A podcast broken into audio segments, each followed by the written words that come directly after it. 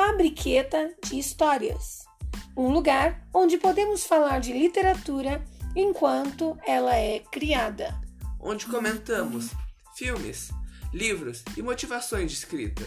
Venha, fazer, fazer parte. parte.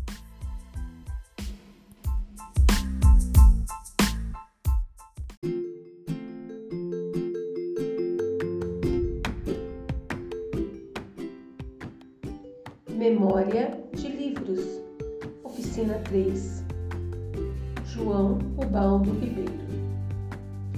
Sei bem dizer como aprendi a ler.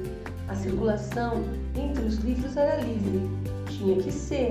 Pensando bem, porque eles estavam pela casa toda, inclusive na cozinha e no banheiro. De maneira que eu convivia com eles todas as horas do dia, a ponto de passar tempos enormes com um deles aberto no colo. Fingia que estava lendo e, na verdade, se não me trai a vã memória, de certa forma lendo, porque quando havia figuras, eu inventava as histórias que elas ilustravam, e ao olhar para as letras, tinha a sensação de que entendia nelas o que inventava. Segundo a crônica familiar, meu pai interpretava aquilo como uma grande sede de saber, cruelmente insatisfeita, e queria que eu aprendesse a ler já aos quatro anos, sendo demovido a muito custo por uma pedagoga amiga nossa. Mas depois que completei seis anos, ele não aguentou. Fez um discurso dizendo que eu já tinha. Fez um discurso dizendo que eu já conhecia todas as letras e agora era só uma questão de juntá-las.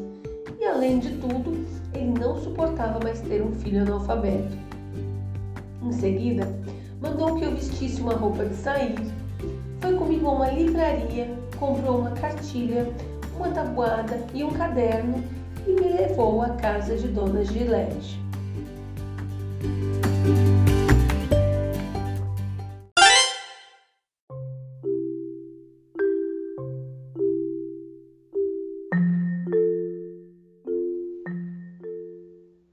Memória de livros.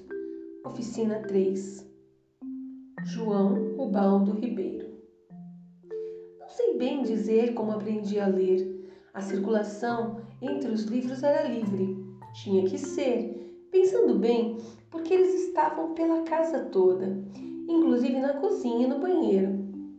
De maneira que eu convivia com eles todas as horas do dia, a ponto de passar tempos enormes com um deles aberto no colo.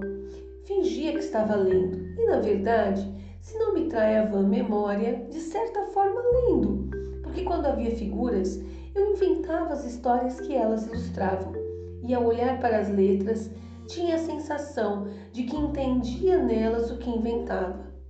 Segundo a crônica familiar, meu pai interpretava aquilo como uma grande sede de saber, cruelmente insatisfeita, e queria que eu aprendesse a ler já aos quatro anos sendo demovido a muito custo por uma pedagoga amiga nossa.